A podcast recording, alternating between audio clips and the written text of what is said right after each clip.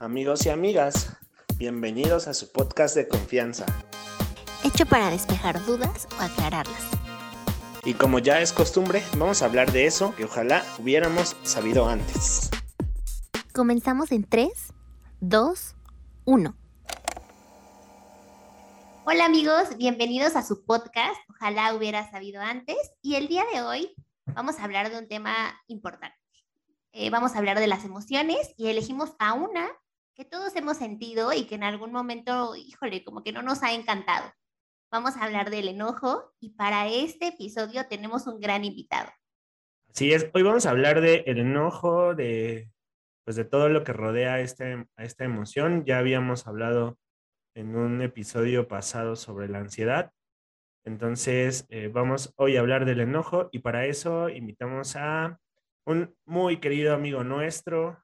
Hemos crecido juntos y hoy tenemos en el podcast a Eduardo Encarnación. Y... ¿Cómo estás, Lalu? Hola, muy buenas noches, muy bien. Muchas gracias por la invitación. Aquí estamos muy felices de, estar aquí y poder compartir un poquito. Perfecto, muchas, muchas, muchas gracias por tu tiempo. Este, y bueno, vamos a hablar del enojo. Y queremos, antes que nada, como siempre lo hacemos con nuestros invitados, Queremos saber quién es Lalo. Cuéntanos. Mi, nombre es Eduardo Encarnación Jiménez. Eh, estudié psicología con estas dos maravillosas personas.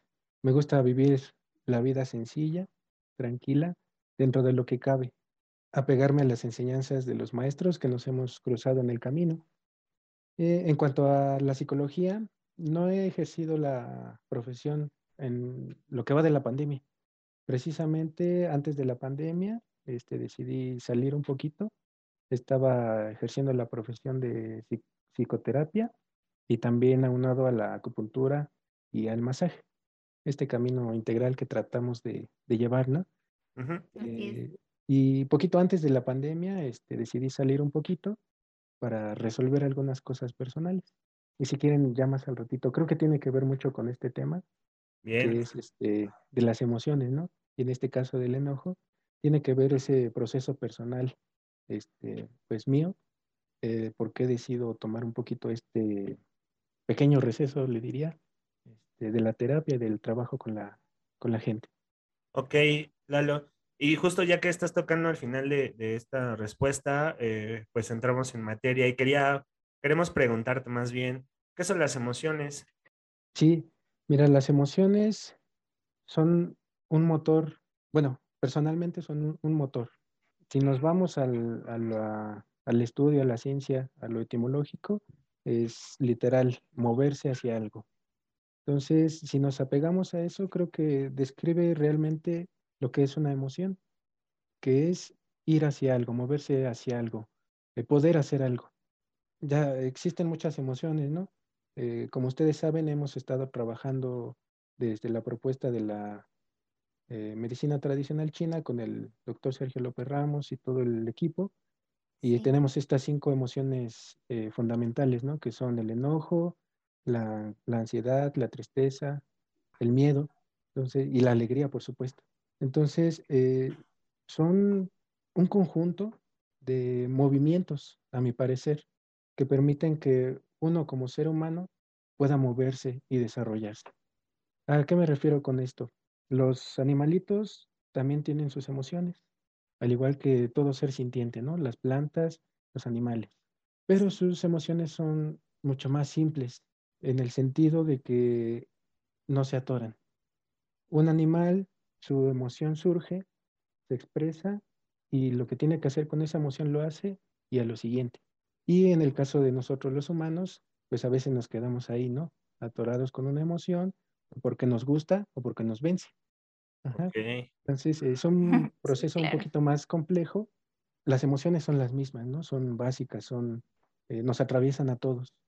Pero hay en algunos casos que algunas personas eh, están más orientadas hacia unas o hacia otras.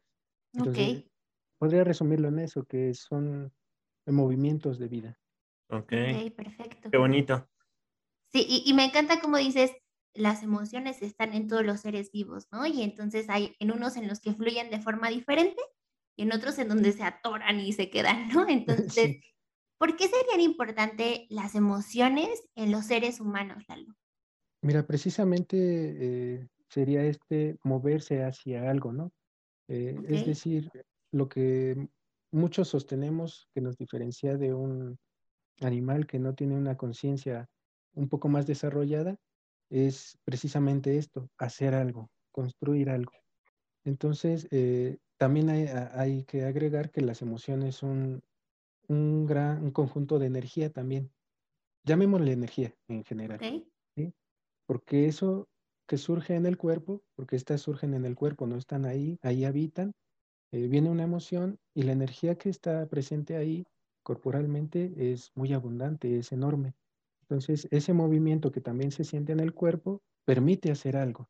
Entonces, ¿por qué son importantes esas emociones, nuestras emociones? Porque nos permiten conocernos. Cuando uno se enoja o se pone alegre, hay muchas sensaciones en el cuerpo, ¿no? Entonces, el inicio de, conocernos es empezar a sentir eso, ¿no? Es el inicio del trabajo con nosotros mismos. Saber cuándo estamos enojados, saber cuándo estamos eh, alegres, tristes, ansiosos o con temor, con miedo, y conocer eso y saber cuándo una emoción me está dominando o cuándo una emoción está saliéndose de, ahora sí que de control o está en exceso en mi vida, y entonces yo poder hacer algo. Entonces, si yo conozco estas emociones, puedo dirigirme o cambiar lo que hago, lo que pienso también.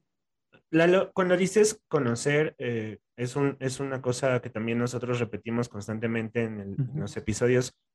Eh, cuando tú dices conocer respecto a cómo se siente en el cuerpo, estás hablando de sensaciones, estás hablando, no sé, no, ¿nos puedes ampliar un poco más eh, esta, esta idea de cuando dices conocer las emociones y cómo las vivimos, porque también suele ser que en terapia cuando uno le pregunta al paciente, hay como esta confusión, ¿no? Claro, sí, eh, precisamente sería bueno hacer esta nota de que las emociones comúnmente se conocen o se conciben más bien de una forma, ¿no? Eh, regularmente hay emociones positivas y negativas, así lo llamamos, ¿no? Eh, la gente a veces dice, ay, es que he tenido emociones negativas, ¿no? Mm. Y a veces es que he estado teniendo emociones este, positivas, ¿no? Y a lo mejor habría que salir un poquito de esa, de esa idea de que una emoción es buena o mala. Claro. Y adoptar una postura un poquito diferente. Cuando me refiero a, a que una emoción se conoce o conocerla, es uno como terapeuta en este caso, o el que está haciendo la guía o el apoyo para la otra persona, es llevarlo, eh, compartirle un poco, incluso de teoría o conocimiento muy básica, precisamente hacerle esta, diferencia, ¿no? O más bien esta eh, conciencia de que no hay categoría en la emoción. Es decir, no hay buena, no hay mala, sino que es un movimiento de vida, como mencionábamos anteriormente, y entonces deberíamos conocerlo desde esa perspectiva. Entonces, ¿qué es un movimiento de vida? ¿No? Entonces, este, se van a ir conjuntando muchas cosas y entonces nos vamos a dar cuenta que una emoción la empezamos a conocer a través de la sensación. Porque cuando estábamos chiquitos, que todavía no había palabra de por medio, las emociones ya estaban presentes. Un bebé eh, está el llanto, ¿no? También tiene dolor, también tiene este, alegría, las emociones son este, fluidas, ¿no? Son puras. Y cuando aparece la palabra, la emoción empieza, la empezamos a significar, empezamos a darle una representación y un concepto. Entonces, ¿cómo aprendimos qué es el enojo? ¿Cómo aprendimos qué es la alegría? ¿Cómo aprendimos qué es la tristeza y las otras, no? Eso fue mediado por la cultura, mediado por la familia, mediado por los padres. Cuando un niño se le llega el enojo, ¿no? Surge la emoción de la ira más bien. Entonces el papá le dice, no te enojes. Sí, sí lo hace. O ya te enojaste, o ya te enojaste, ¿no? Entonces el niño dice, ah, esto es enojarse. Esto que estoy sintiendo, a lo mejor yo no le he dado nombre como niño, solamente lo estoy sintiendo.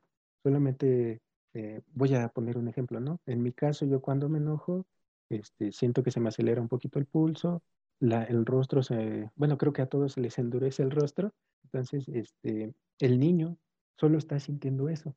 Y a través de la palabra de los padres o de los que lo rodean le dicen, es que estás enojado. Y el niño dice, ah, estoy enojado, esto es el enojo. Y entonces a partir de ahí empiezo a construir lo que yo considero como enojo, lo que es sentir enojo, para qué sirve o por qué surge o por qué sale. De cierta forma, como persona, como ser humano, lo conozco. Ya a lo mejor para empezar a hacer un proceso, para ir un poquito más profundo en cuanto al trabajo con las emociones, ahí es donde nos atoramos, ¿no? Cuando vamos a terapia o cuando estamos compartiendo la guía con alguien, ¿no? Porque precisamente llega un momento donde el papá o la mamá o los que nos rodean ya no nos puede decir, al menos en esta cultura en la que estamos todos, ya no nos puede decir, ah, es que con el enojo también se puede hacer esto. Y es que cuando estás enojado, sucede esto en, en- en tu cuerpo. Y entonces puedes hacer esto y esto otro y esto y esto otro. Y entonces no categorizamos la, la emoción. Que eso sucede actualmente, sí. La categorizamos como, Sí, in- como incluso como no deseable, ¿no? Sí, exacto. O como negativa, ¿no? Exacto, se enoja. como lo decías. Mejor no te acerques, ¿no? O cuidado con esa persona, se ve que es muy enojona. Enojona. Sí.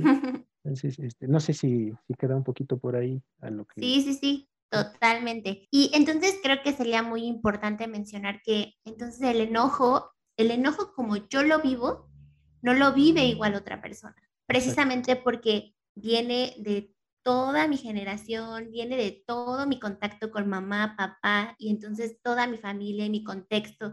Y entonces no todos vivimos las emociones de la misma manera, ¿no?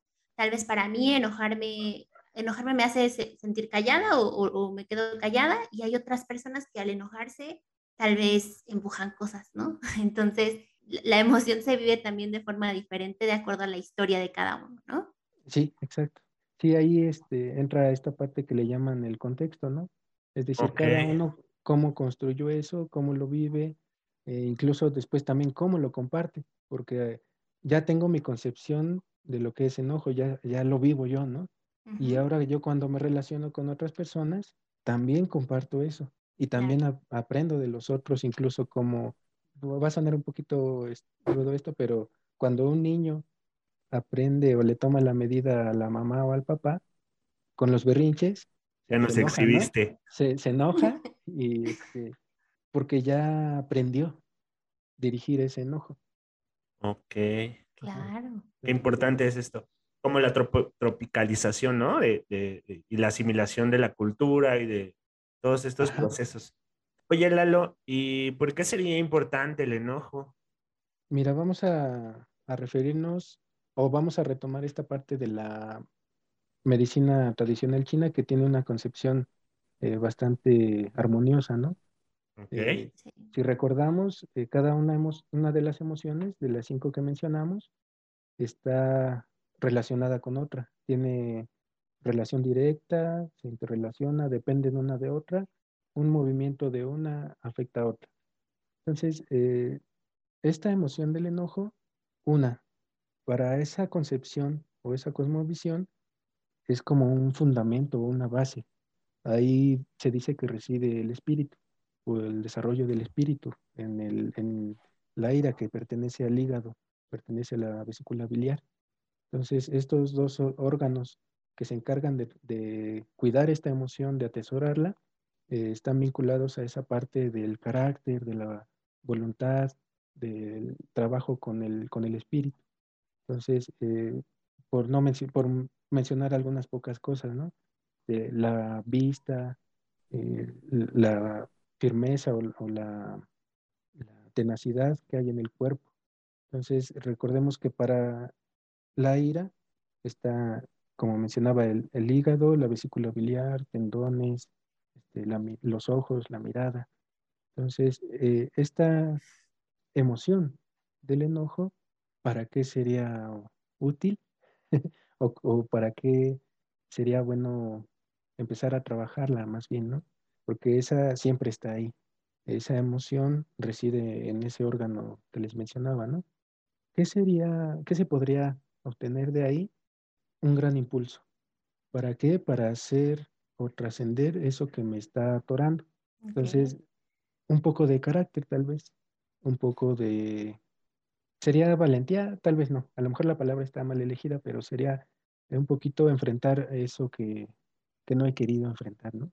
Ese temor, este, eso que, que tengo pendiente por ahí, ¿sí? algo. Entonces, eh, ¿por qué? Porque precisamente esta emoción del enojo es una energía muy grande. Incluso dicen los maestros que un, eh, un enojo quita un día de vida, ¿no? Imagínense. Entonces, este, cuando uno se enoja, este, restamos vida, ¿no? Entonces, ¿por qué? Porque es una energía muy fuerte, por decirlo pues, es, este, intensa. Cuando nos enojamos, el cuerpo se llena de esa vitalidad, ¿no? Entonces, aquí viene la, la parte importante. Cuando me enojo, ¿qué hago? Entonces, hasta, ahorita, creo que nos quedamos en, lo que nos ha dado eh, la, cultura o la familia.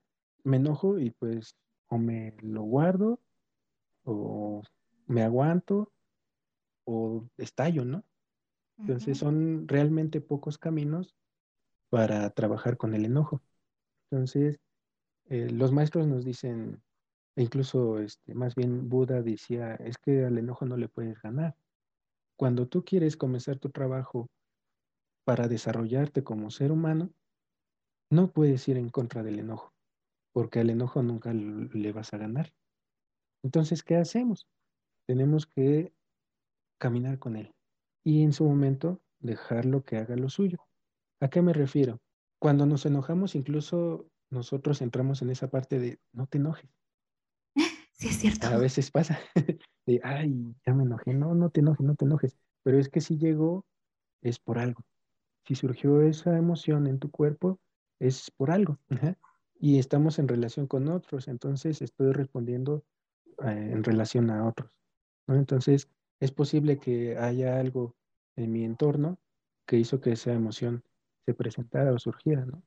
Puedo indignarme, me puede parecer algo injusto y entonces me enojo.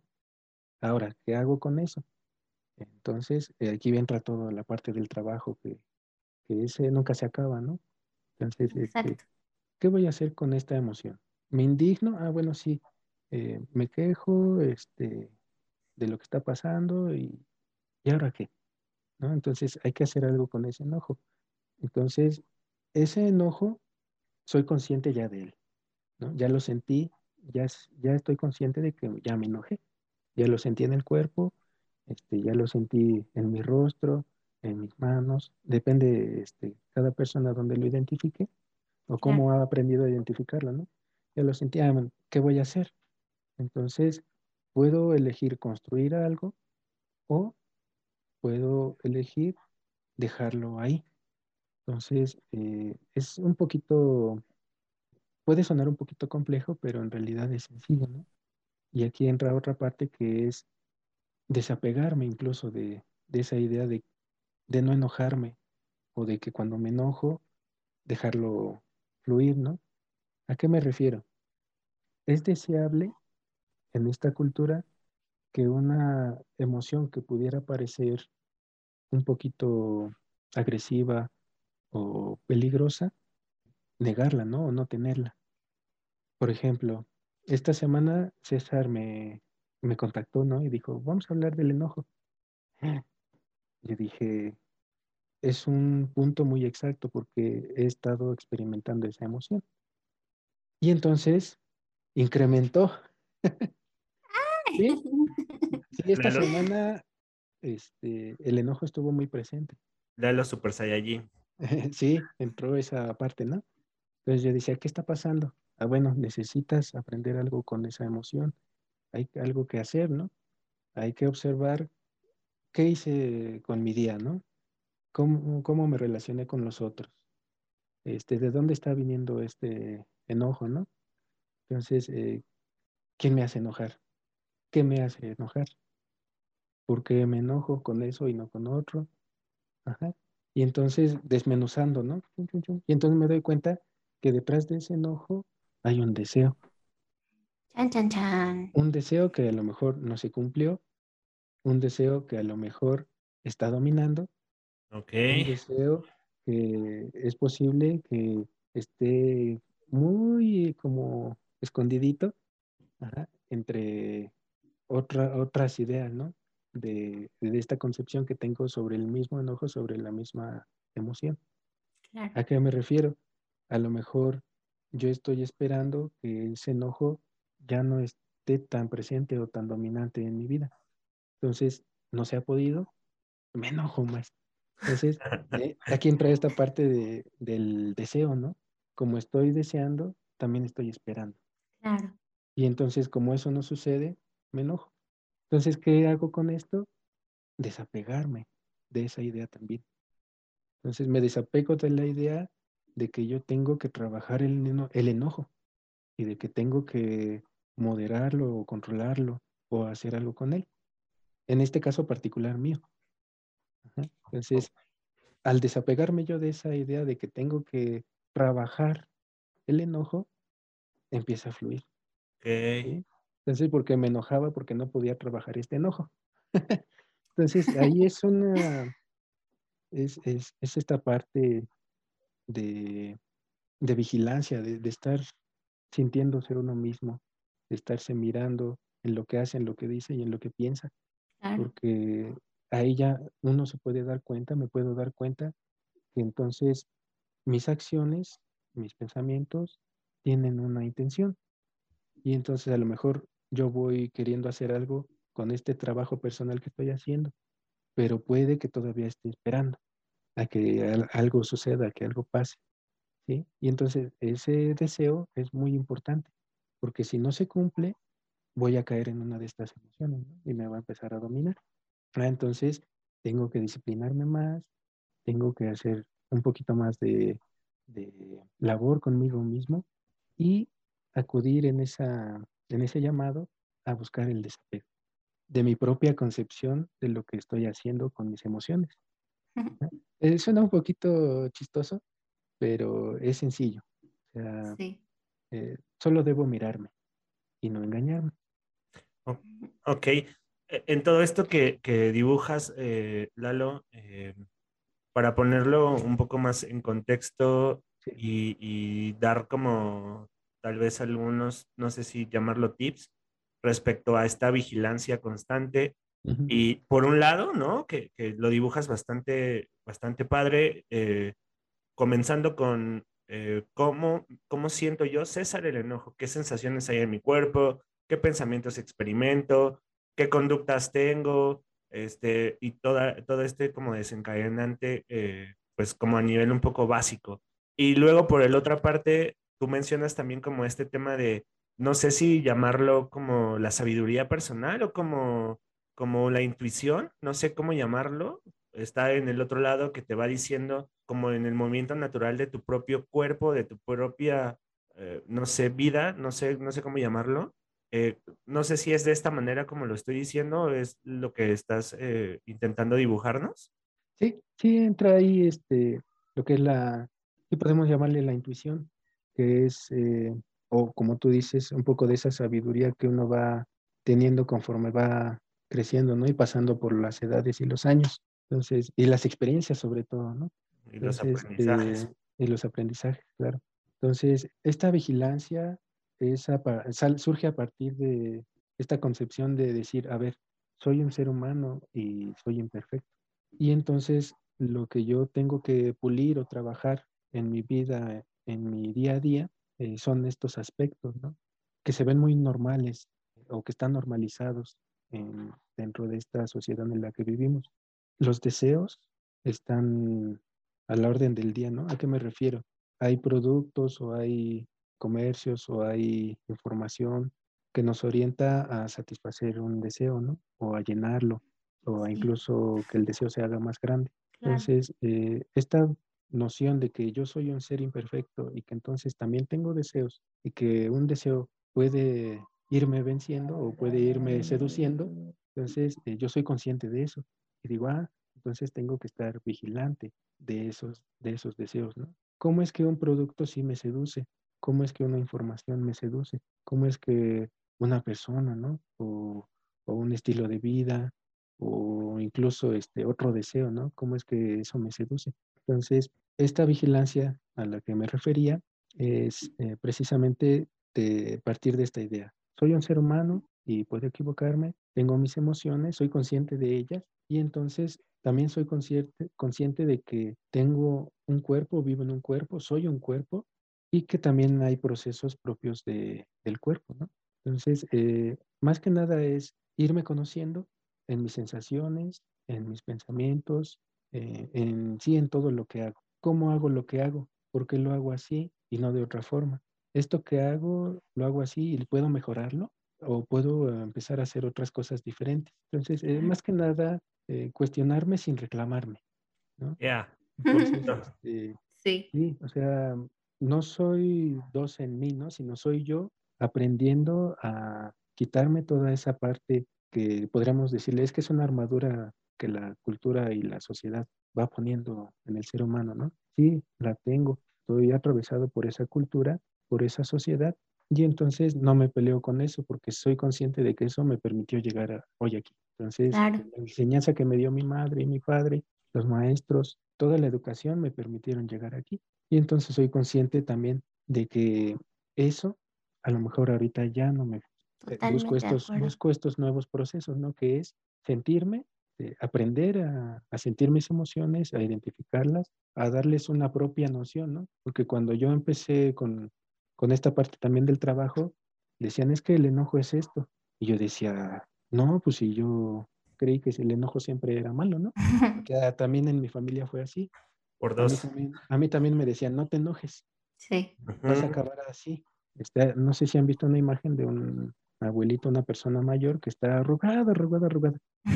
Este, y su cara se ve dura, muy dura, ¿no? Y entonces, ¿vas a acabar así? ¿Quieres acabar así? No, mamá, eh, no te enojes.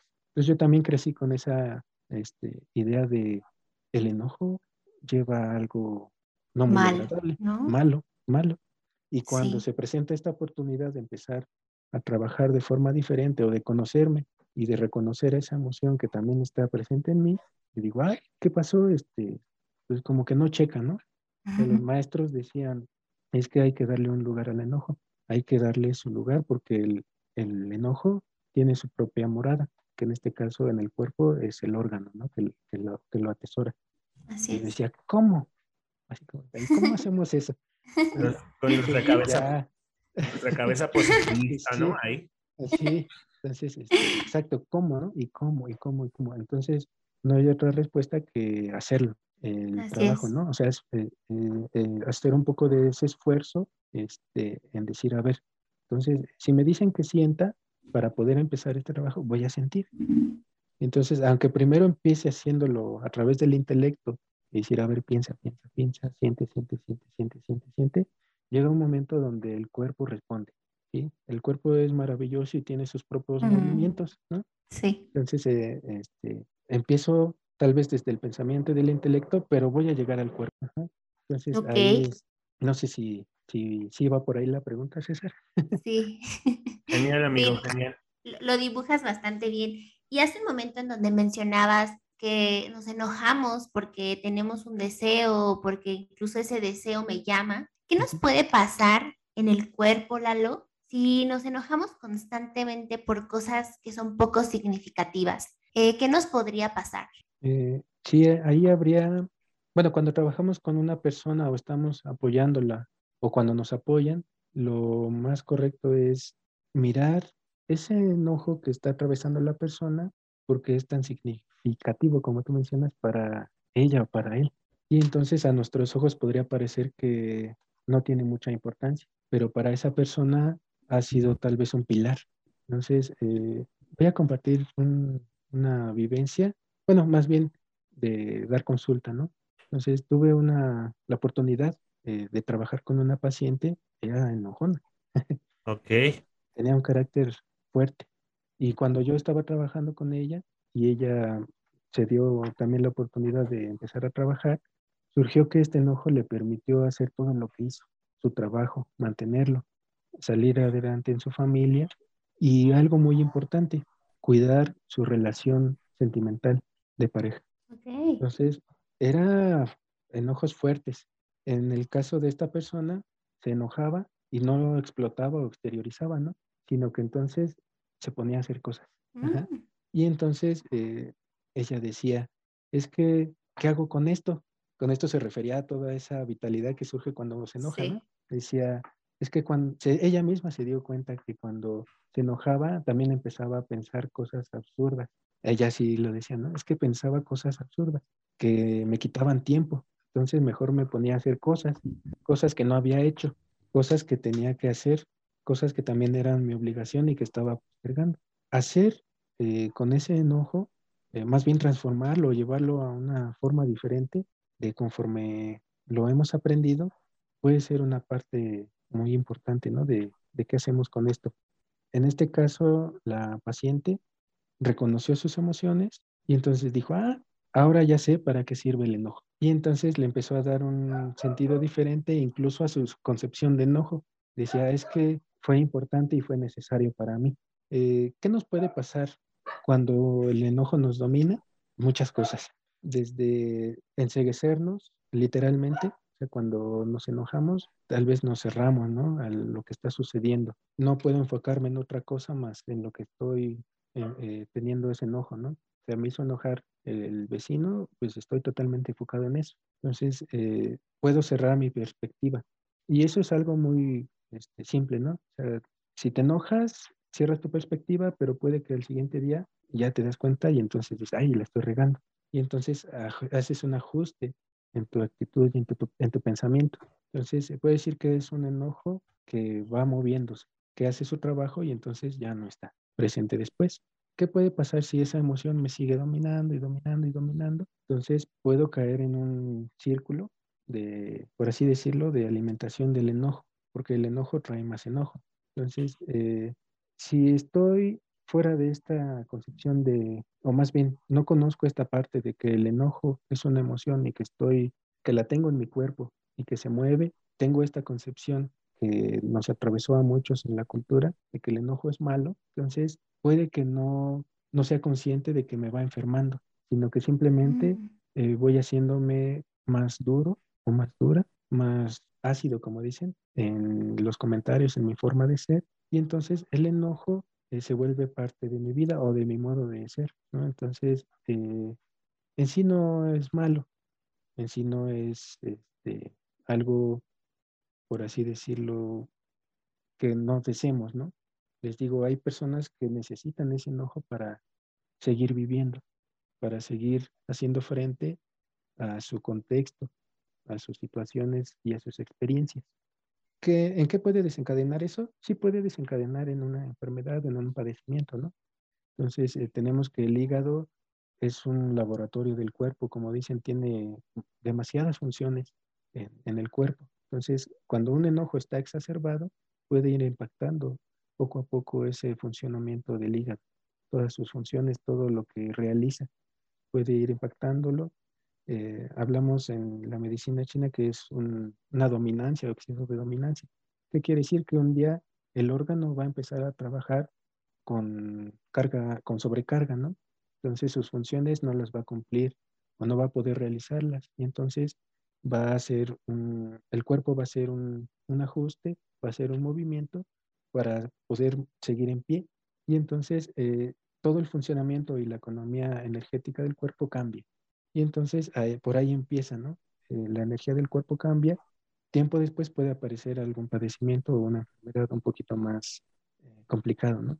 Estamos hablando de a lo mejor un hígado graso, algunas lesiones en tendones, en casos más graves la, la artritis, ¿no? Son muchas rutas que, que se pueden ir eh, desarrollando de- en la persona.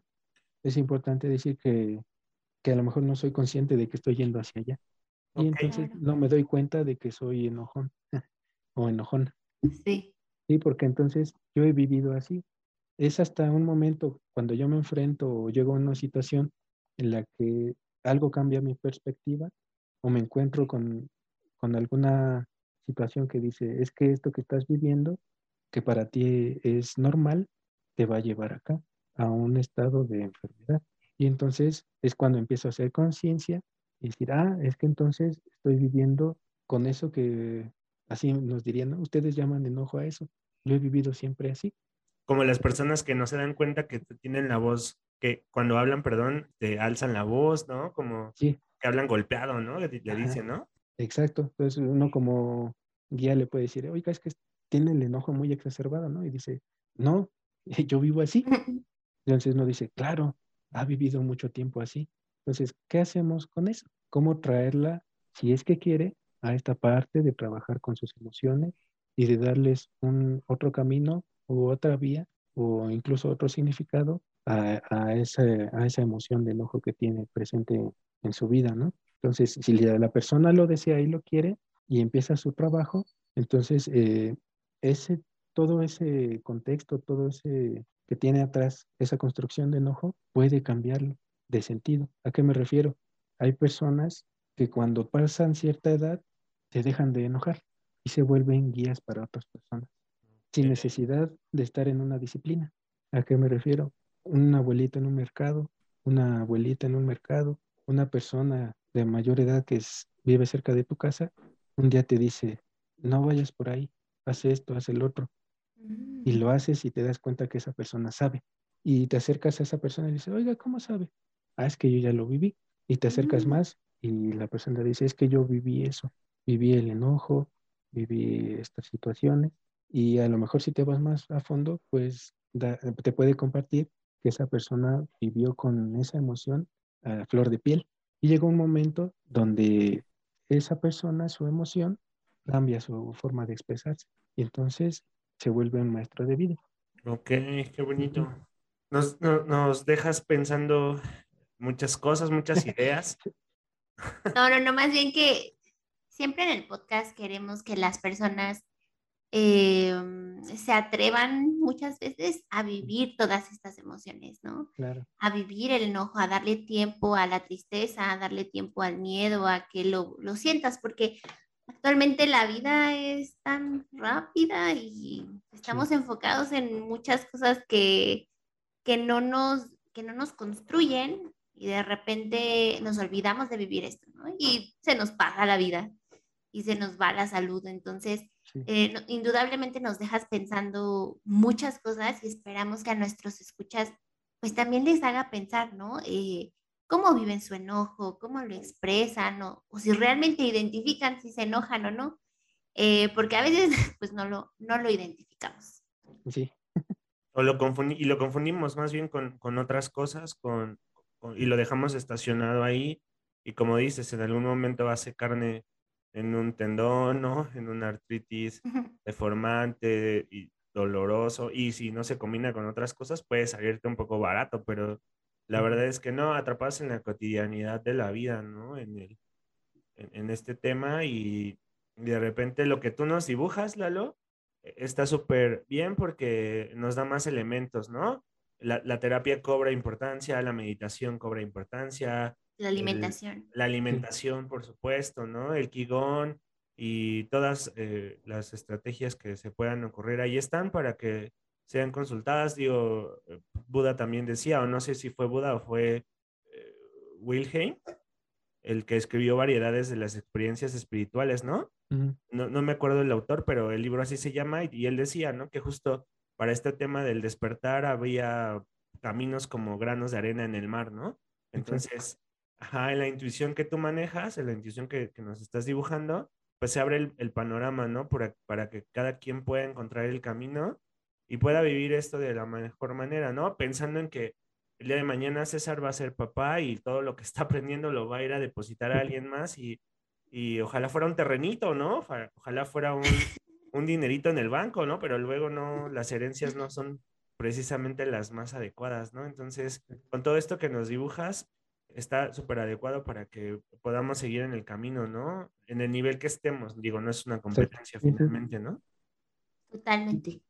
Y precisamente esta, como bien mencionan, es muy importante que, el- que nos animemos como seres humanos a tener esas experiencias y darle su lugar, ¿no? O sea, no, no hacer menos una experiencia que otra. eh, vivir con intensidad cada momento, ¿no? Entonces, claro que sí, con un poco de trabajo, con un poco de conciencia, con un poco de esa búsqueda, ¿no? Hacia un estado mejor, hacia una forma mejor de mí mismo, de mí mismo, ¿no? Pero no negarme. Claro, si sé que esa experiencia me va a llevar a, a deteriorar mi vida, entonces no. O si sé que va a poner en riesgo mi vida o la de alguien más, entonces mejor me quedo con las ganas, ¿no? Y dejo que se vaya y que pase. Entonces, pero si sé que es de esa experiencia, eh, puedo obtener una, algo gratificante eh, o que no quedarme con la espinita. Y entonces, a ver, pues me voy a enojar y voy a aventar una mesa. No sé si han visto esa escena que alguien avienta la mesa y rompe todo este, con un palo y todo, ¿no? Entonces, a ver, voy a hacerlo, ¿no? Entonces, si no tengo los recursos, bueno, voy a agarrar una botellita de plástico y la voy a jugar de bat, ¿no? Entonces, este, hacer algo me puede llevar a quitarme esa incógnita, ¿no? ¿A qué me refiero? Otra vez con los deseos. Si deseo y no se cumple, entonces voy a estar frustrado o frustrado. Entonces, voy a mirar mi deseo y voy a reconocer que entonces a lo mejor no pasa nada si lo satisfago. Entonces, ya que se satisfizo, ya que, que lo logré, les digo, si me lleno, es lo que realmente quiero. Entonces, si no, a lo que sigue. Y entonces es cuando empieza el camino personal, ¿no?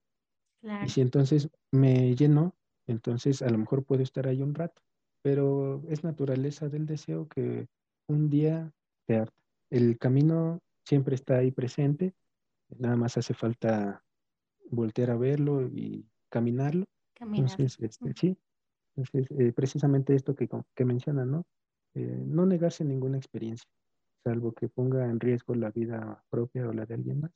Y de ahí en fuera este, hay que vivir con plenitud, disfrutar a los que tenemos al lado, ¿no? Eso es algo que se oye sencillo, pero es muy profundo.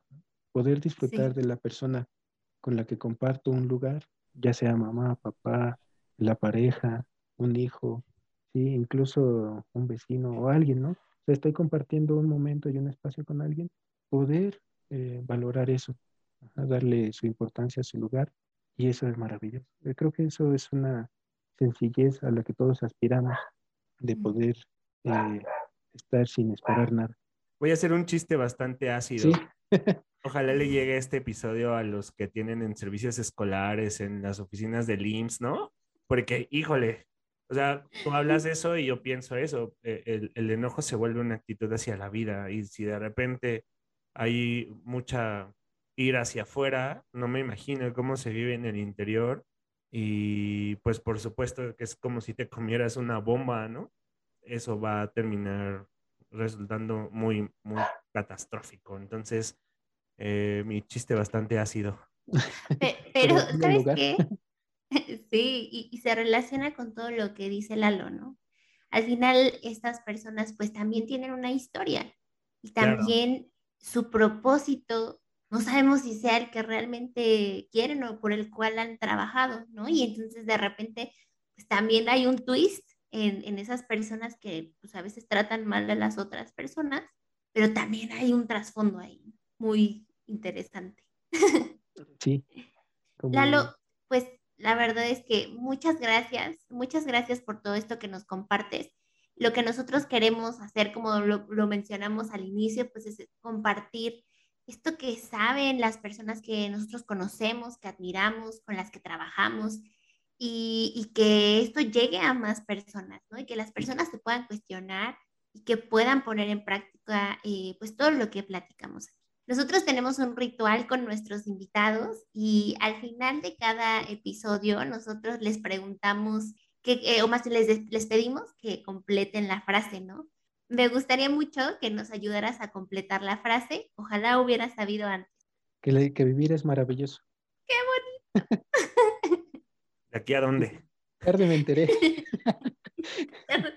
Tarde me enteré. ¡Qué bonito! Muchas gracias.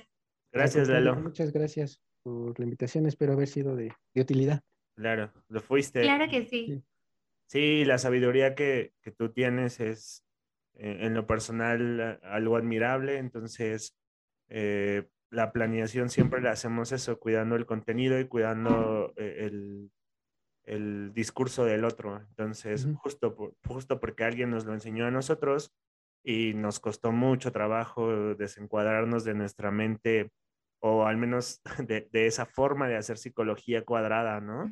De la conducta, como si uno fuera un robot, como si le pudieras quitar esto y ponerle el otro, ¿no?